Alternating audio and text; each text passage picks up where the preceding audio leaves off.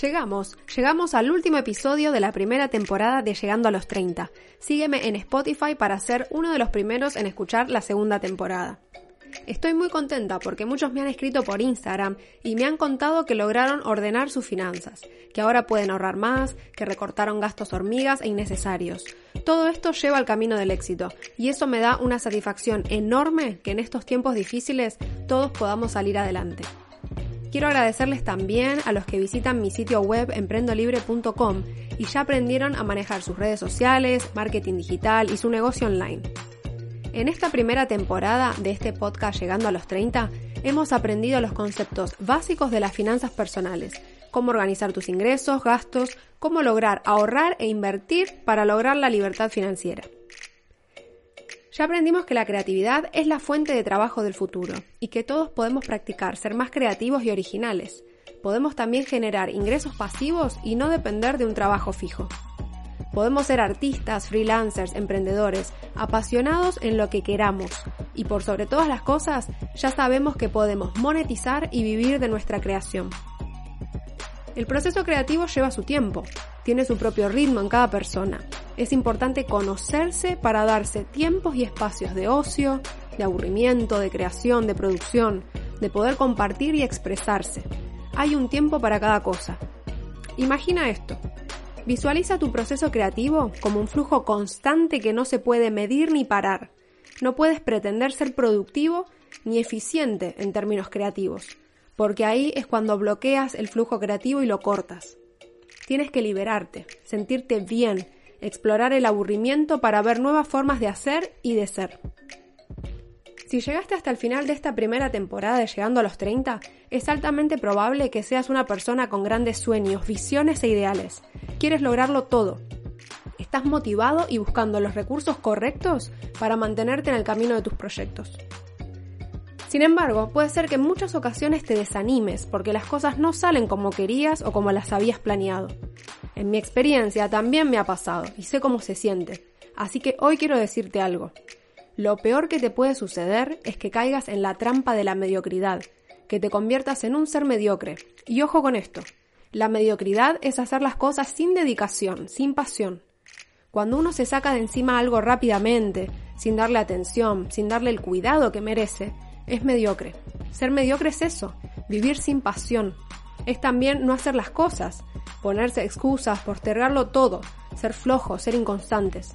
Por eso hoy nos vamos a centrar en cómo quitarnos los miedos, las frustraciones y la procrastinación que nos llevan a ser mediocres.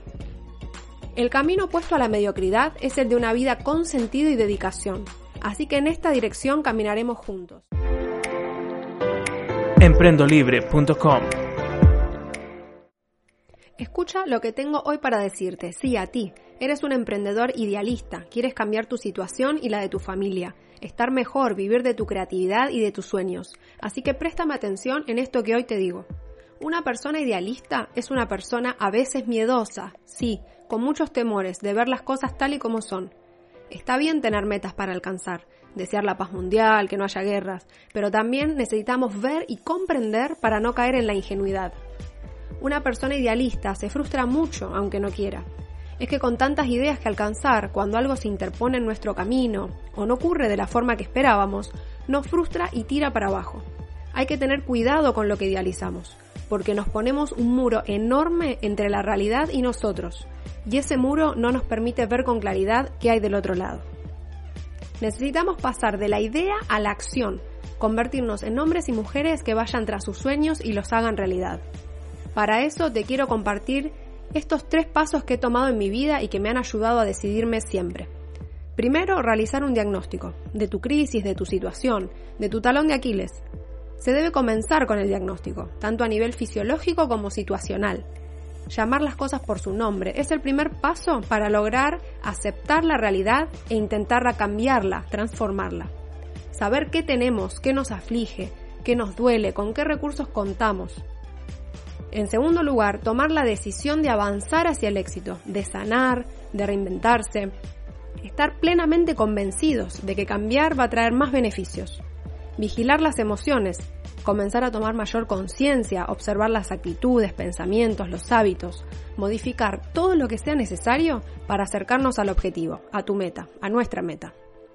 En tercer lugar, aprender a expresarnos, comunicar.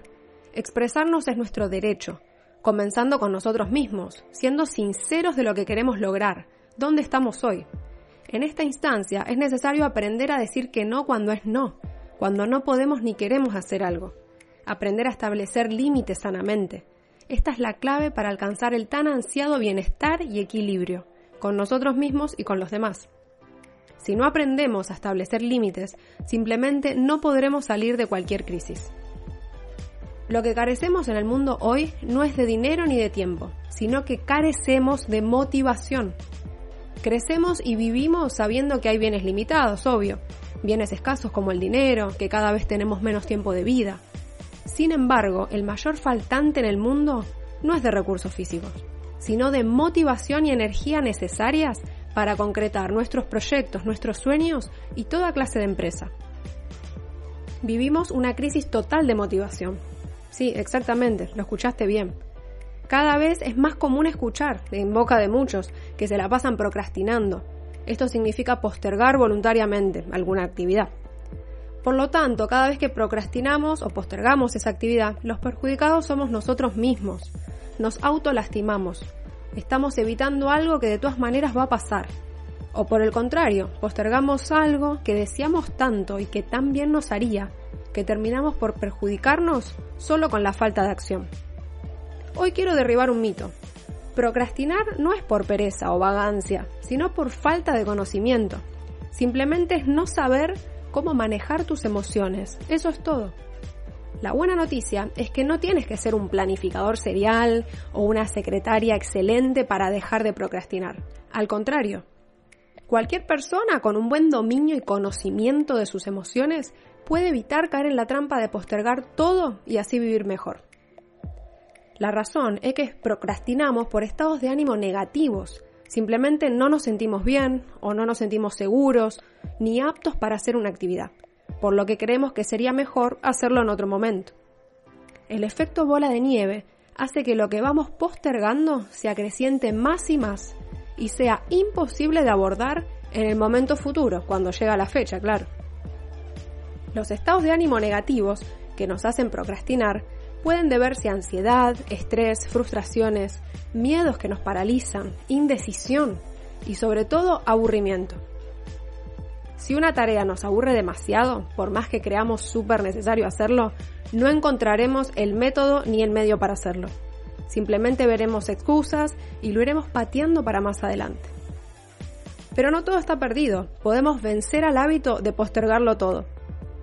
El secreto para dejar de postergar es la búsqueda del progreso. Este punto es algo bien personal, ya que hay tantas definiciones de progreso como de personas en el mundo. Lo importante es que establezcas hoy tu norte.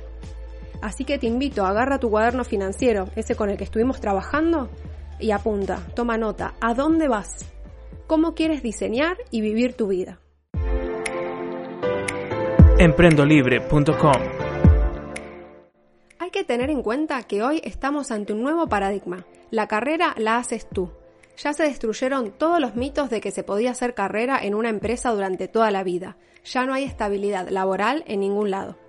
Por eso es importante vencer los miedos, la ansiedad y la postergación e ir estableciendo metas claras con tareas pequeñas y alcanzables. Es necesario llevar un registro de nuestros logros y celebrarlos así que te invito a anotarlos en tu cuaderno financiero y registrarlo todo. Recuerda también no ser demasiado exigente o inflexible con los plazos, con el tiempo. Recuerda que todo plan tiene imprevistos, puede demorar más de lo que creemos. Todo llega en su debido momento. Lo importante es estar en el camino de la acción para construir la vida que queremos y merecemos vivir. Tal como lo afirma Robert Kiyosaki en su bestseller Padre Rico, Padre Pobre, la mayoría de la gente se confunde y no sabe cuál es la diferencia entre su profesión y su negocio. O peor aún, el sistema educativo nos prepara para seguir la profesión de lo que estudiamos sin tener la menor idea de cuál es nuestro negocio, aquel que debemos atender y trabajar. Por ejemplo, un empleado bancario puede decir que su profesión es ser banquero, porque se dedica al sector financiero, claro. Pero su negocio no es ese, porque no es dueño del banco. Así de simple. Para lograr la seguridad y la independencia financiera, una persona debe atender su propio negocio. No hay otra regla de éxito. Un claro ejemplo es el de Ray Kroc, fundador de la cadena McDonald's. ¿Cuál es su negocio? Muchos pueden creer que es el de las hamburguesas. Error. Su negocio es inmobiliario. Es el de las propiedades donde se asientan las franquicias de hamburguesa y comida rápida. La segunda regla del éxito es amar lo que se hace. Encontrar un negocio que ames, que te apasione, porque nunca te cansarás de eso y siempre le prestarás atención. Nadie puede ser exitoso en algo que no le gusta y que lucha por sacarse de encima. Uno cae en la falsa idea de que ya no se hace carrera, pero hoy es más importante que nunca hacer tu propia carrera, mostrar tus logros, desarrollar tu imagen y tu marca personal. Emprendolibre.com Desde la administración vemos cómo las organizaciones jerárquicas tradicionales, las características que fueron del siglo XX, han dado lugar a organizaciones más orgánicas, que se arman y desarman según proyectos, organizaciones flexibles que se adaptan a los cambios.